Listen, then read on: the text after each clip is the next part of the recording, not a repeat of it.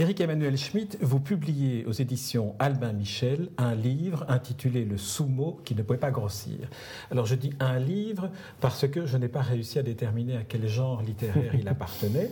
Vous alternez tous les genres littéraires et tous les langages, la nouvelle, le roman, le théâtre, le cinéma. Et ici, la couverture ne nous indique pas non plus à quel genre votre livre appartient. Alors J'ai un peu renoncé d'ailleurs à indiquer le genre de ce que j'écrivais. Euh, même si euh, vous, vous allez peut-être le trouver, mais comme je refuse l'appellation euh, roman qui n'arrive pas, à, mon avis, à rendre compte de, ce que j'écris, je, préfère qu'on ne mette plus rien. C'est vrai, c'est difficile de, mettre quelque chose si en plus l'auteur ne veut, ne, veut pas, qu'on l'identifie.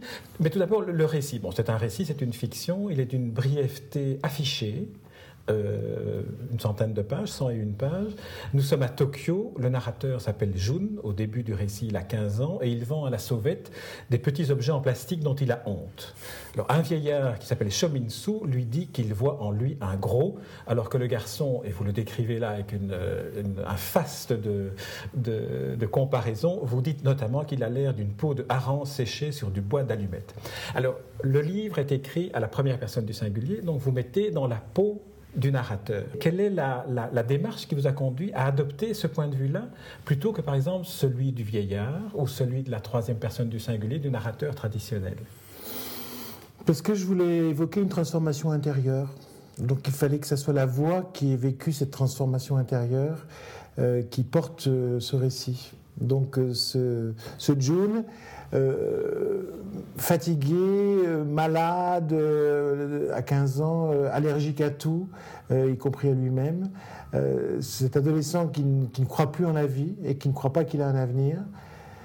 Je voulais que ce soit lui qui raconte comment finalement il s'est mis à croire à la vie, à se construire et à vouloir être un homme. C'est un récit d'initiation, puisque euh, il doit accepter à un moment donné de se laisser apprivoiser. On est un peu comme dans Le Petit Prince, finalement. On est un peu dans une, dans une forme d'allégorie de ce type-là. Le, vieillard Shominsu euh, lui dit Je vois en toi un gros.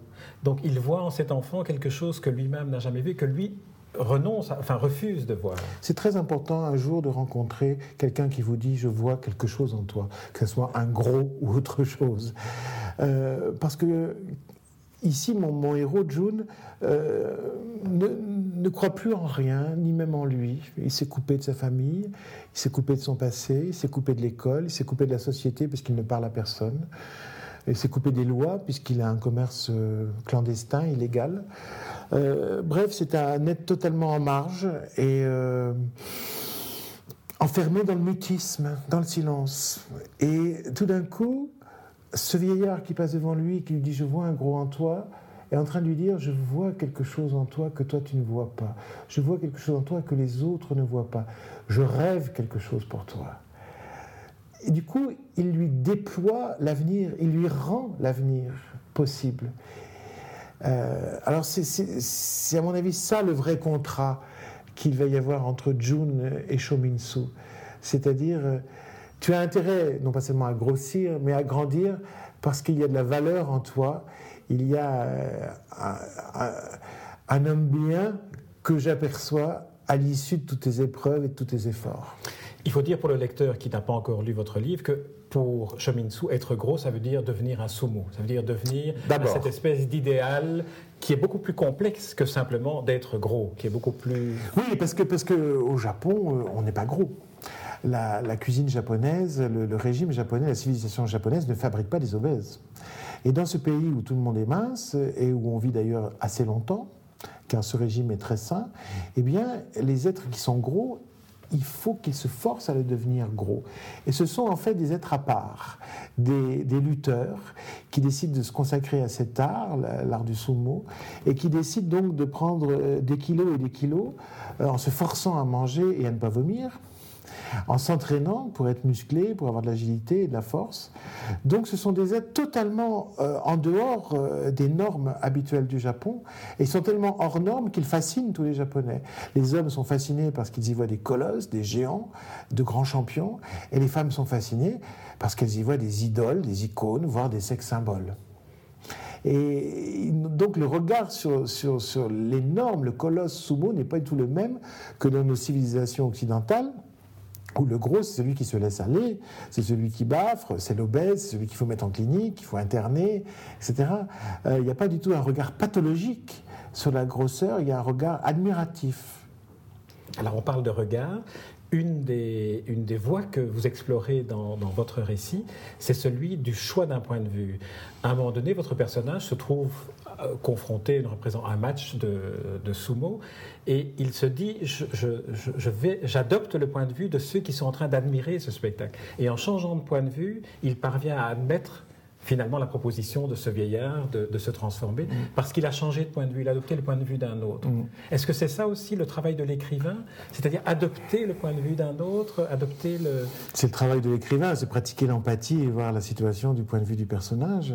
Mais je dirais, c'est aussi, à mon avis, le chemin que doit faire tout homme, c'est-à-dire euh, s'enrichir, enrichir sa perception de la réalité de la perception des autres, parce que, parce que chacun ne voit pas euh, dans un même objet ou dans une même situation la même chose. Et euh, là, je mets dans la bouche de June une chose que j'ai moi-même vécue, c'est-à-dire que tout d'un coup, euh, j'ai cessé de regarder les sumo comme, comme des, des malades qu'il fallait soigner, et je me suis mis à les regarder avec les yeux des gens qui m'entouraient. Et j'adore quand je perds un préjugé. Quand je vois qu'avec mes yeux, je vois qu'avec mon prêt à penser et mon prêt à sentir. Or, il y a peut-être des manières euh, différentes de penser et parfois des manières plus subtiles de sentir. Et l'approche des autres permet d'enrichir sa propre vision.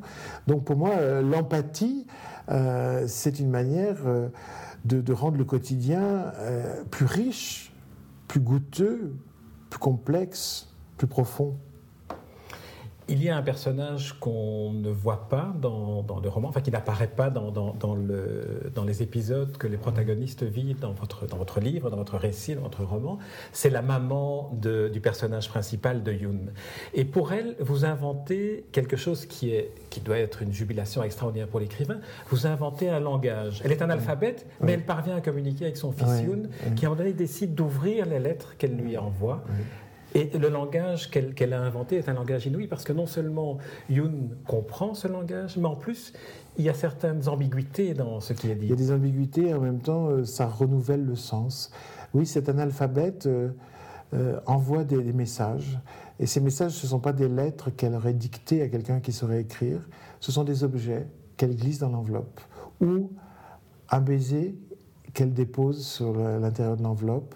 Ou juste une larme qui est posée sur une feuille blanche et qui a rendu transparente la trame euh, de la page. Euh, voilà, c'est quelqu'un qui va s'exprimer euh, avec les objets.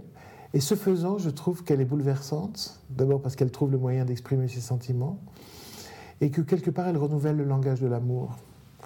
Parce que par exemple, dire mon cœur est lourd, c'est banal, c'est même un cliché, mais le dire en envoyant une pierre, en forme, plus ou moins en forme de cœur à l'intérieur d'une enveloppe et dire mon cœur est lourd, j'ai du chagrin à travers cette pierre, ça rend sensible, perceptible la douleur et le poids du chagrin. Et ce qui est extraordinaire, c'est cette espèce de mise en abîme, c'est que vous utilisez des mots pour raconter cette séquence-là, qui est une séquence sans mots. Et, et, à ce moment-là, on, on, est dans le cœur de l'enfant, on est dans le cœur de la mère, et on s'aperçoit que... Il se touche. il se touche. Il se Lui croit qu'il ne se touche pas. Il croit qu'il ne comprend rien à sa mère et qu'elle ne le comprend pas. Et en fait, nous, on perçoit tout de suite qu'en fait, ils se comprennent très très bien. Alors où est le malentendu? Le, mal, le malentendu, il est dans l'interprétation. C'est-à-dire qu'il croit comprendre quelque chose de sa mère, qui l'empêche d'être en harmonie avec sa mère. Il va falloir qu'il arrive à la fin de son, travail d'homme et à ce que va lui révéler Shominsu pour qu'il comprenne où était le malentendu. Et le malentendu venait de l'interprétation. En fait, le, fils, le fils et la mère se comprennent parfaitement. Mais euh, elle, elle sait dire, lui croit qu'elle ne sait pas dire, et lui ne dit rien. Donc il y a beaucoup à rattraper.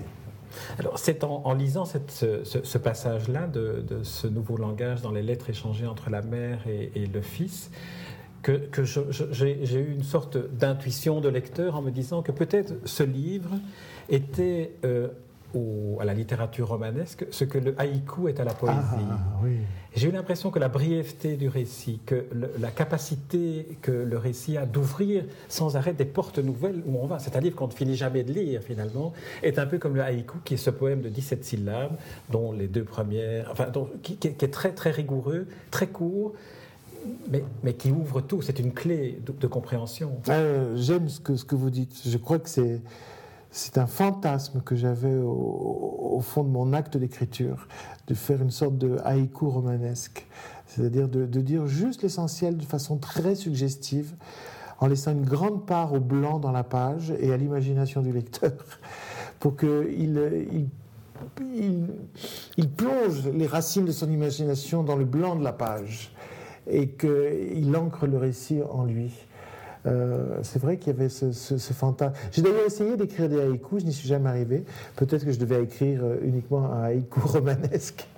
Là, vous y êtes arrivé, selon moi en tout cas, vous avez, vous avez recréé ça. Et alors, le haïku permet aussi une approche qui rejoint une partie de votre, de votre tradition d'écriture, qui est la philosophie.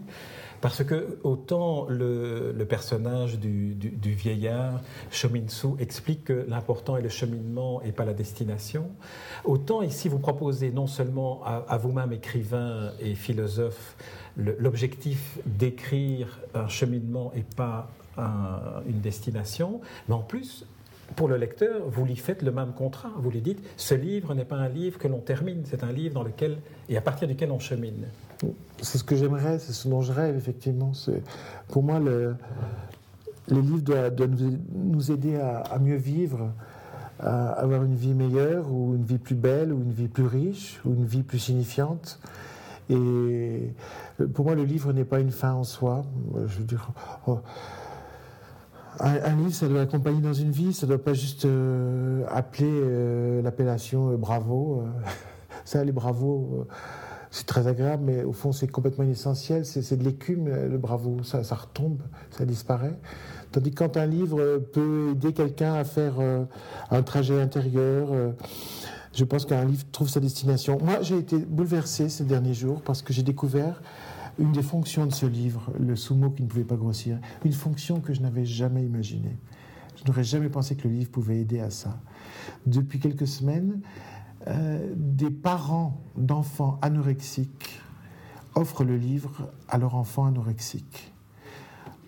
Et ils m'ont dit, mais vous faites le portrait d'un véritable anorexique dans ce livre Non pas un anorexique au sens physique, un anorexique mental, c'est-à-dire un être qui se coupe de ses émotions et de son histoire familiale, qui refuse de faire un deuil qu'il devrait faire qui euh, n'a pas accès aux problèmes qui le constituent et qui se refuse l'accès aux problèmes qu'il constitue. Et donc qui n'arrive pas à grossir, grandir, mûrir, vivre. Et en même temps, le livre offre une image positive du gros, comme l'idéal de sagesse qui est devant nous. Donc voilà, ça c'est une chose qui m'a bouleversé. Je n'ai pas imaginé une seconde en écrivant le livre que premièrement je faisais le portrait mental d'un anorexique, et deuxièmement que ce livre pouvait effectivement euh, œuvrer dans une symbolique tout à fait bénéfique à quelqu'un d'enfermé dans l'anorexie. Alors voilà, ça c'est les découvertes que... En fait, vous voyez comme quoi les livres, ils sont aussi écrits par les lecteurs. tout à fait. Ah, ça c'est peut-être la fonction essentielle eh du livre, à un moment donné, où il échappe à l'auteur, c'est qu'il est réécrit. Mais ça dépend quel livre aussi. Il y a des livres qui sont des livres... Avec il ne faut pas que le livre soit contraignant. Il faut que le livre ait une structure d'ouverture, une structure d'accompagnement, une structure d'éveil. Et à ce moment-là, le livre, il est aussi écrit par le lecteur. Si le livre est complètement autosuffisant, complet, et appelle juste justement le bravo ou quel beau livre, euh, eh bien, le le livre, une fois fermé, il est fermé. Il est refermé à jamais. Tandis que moi, je continue à rêver de, livres qui soient en fait des germes, qui soient des graines euh, qu'on pose dans les esprits qui les lisent. Et après, la graine, elle fait ce qu'elle veut selon le terrain qu'elle a rencontré. C'est l'image de la noix de cajou, à un moment donné, que vous donnez à ce vieux Shominsu qui est le maître, qui devient le maître. Oui, complètement. Il compare l'enfant à une noix de cajou. Il lui dit, toi, si je pose cette noix de cajou dans une terre grasse, eh ben, elle va faire des racines, et elle, elle, va se nourrir, elle va croître, elle va, s'élever et donner peut-être un arbre. Euh, si je pose euh, cette noix de cajou sur le sol de béton, Elle ne pourra pas faire de racines, elle va sécher sur place, elle sera cornir. Toi, tu t'es mis sur un sol de béton parce que tu refuses de, de, planter tes, tes, racines dans ton vrai sol, c'est-à-dire ton passé, ton histoire familiale, tes émotions et tes sentiments. Tu fais comme si tu n'en avais pas. Erreur. Ce que tu refoules pèse plus lourd que ce que tu explores. Et euh, un passé euh, qu'on rejette est un passé dont on est prisonnier, alors qu'un passé qu'on analyse et qu'on retravaille euh, dans la moulinette de son esprit est un passé dont on peut se libérer. Et est-ce que là, il ne se trouve pas aussi ce qui était pour moi un peu le cœur battant de votre récit, qui est la spiritualité, dans le sens où la spiritualité englobe toutes les, les perceptions auxquelles on retrouve l'accès et qui sont toutes ces perceptions auxquelles la religion coupe la voie. C'est la différence entre la spiritualité et la religion. C'est que la spiritualité ouvre le, pardon à l'égard de soi-même. Ben, la spiritualité, c'est le cœur même des, c'est la raison d'être des religions. Je dirais que la, la religion, c'est la lettre et euh, la spiritualité, c'est l'esprit. et, donc, euh, la spiritualité, c'est la volonté de, donner un sens ou de trouver un sens à ce qui n'en a pas d'emblée. Euh, donc c'est l'acte humain essentiel, parce que c'est toujours l'homme qui distribue le sens, même si parfois il dit qu'il l'a reçu de Dieu, ou même si parfois il dit qu'il l'a totalement inventé, on ne saura jamais. et donc, oui, ce que dit Shominsu à June, c'est tu ne peux pas vivre sans spiritualité.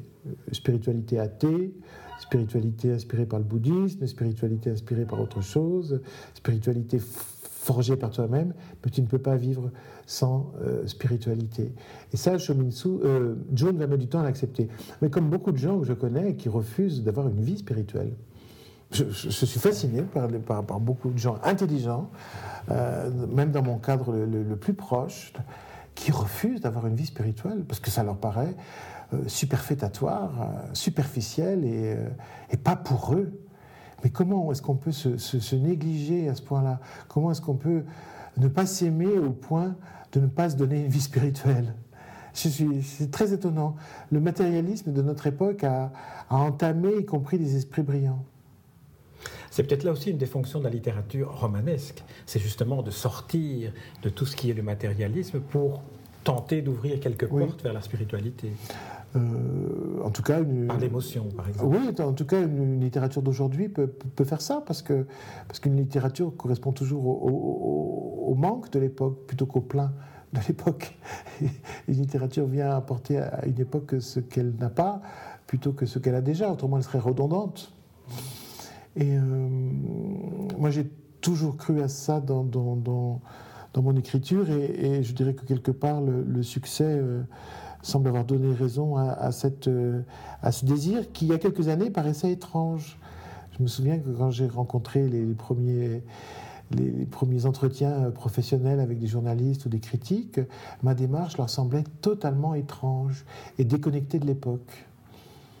Alors qu'il était en plein dans l'époque et, et, dans, l'attente aussi, d'une certaine manière. Oui, je crois. Alors, dans votre, dans votre récit, il y a, je vous ai dit que c'était un, récit qui, qui avait un, côté bouleversant.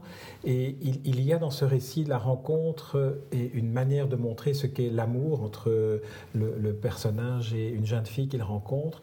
Alors, vous réussissez, et je ne dirai pas quelle est cette phrase, mais dans la dernière phrase à écrire, à écrire une phrase monde, à écrire une phrase qui, qui englobe tout, qui fait revisiter tout. Et rien qu'à l'évoquer, j'en ai encore des frissons dans le dos. J'aurais voulu savoir, est-ce que vous vous souvenez de ce que vous avez ressenti au moment où cette dernière phrase vous est venue sous la plume? Parce que c'est vraiment, à nouveau, là, on est dans la calligraphie euh, asiatique, c'est c'est une sorte de, de, boucle qui se boucle. Oui, j'ai ressenti euh, ce que décrit cette phrase, c'est-à-dire un sentiment d'épanouissement total. C'est-à-dire, j'avais trouvé euh, la toute petite phrase, en plus qui a été dit précédemment, mais avec un autre sens, qui permettait de, boucler le, récit et de l'ouvrir à l'avenir. Euh, et je crois que c'est la, la phrase que aucune femme ne voudrait entendre, et en même temps, dès qu'elle lit ce livre, elle me dit Qu'est-ce que j'aimerais qu'on me dise cette phrase? C'est la plus belle déclaration d'amour qui soit. Et, en plus, c'est une phrase faite de six mots, euh, d'une syllabe chacun. On revient à la poésie, à, la simplicité. Mais de toute façon, en écrivant la première phrase du livre, je savais que j'avais rendez-vous avec cette phrase-là. C'était les, les, les, deux piliers de mon récit. Le fil était tendu entre ces deux piliers-là. Eric Emmanuel Schmitt, nous sommes arrivés au terme de, cet entretien. Je vous remercie à nouveau parce que c'est toujours un bonheur de vous entendre parler d'écriture, mais de vous lire aussi et puis de, vous rencontrer et de voir toute la, la, toutes, les, toutes les portes et toutes les, les, ouvertures que vous faites. Sans flagornerie, c'est un. Euh, parce que je ne suis pas du tout un flagorneur, mais c'est toujours un plaisir aussi de, converser avec vous parce que vous, vous, ne paraphrasez pas les livres, vous les, vous les mettez dans votre subjectivité, vous, vous en emparez avec vos mots. Et c'est très facile et très agréable pour moi euh, de sortir d'un discours euh, rebattu et de parler du livre avec vous parce que je le vois vivre en vous. Je vous remercie, Emmanuel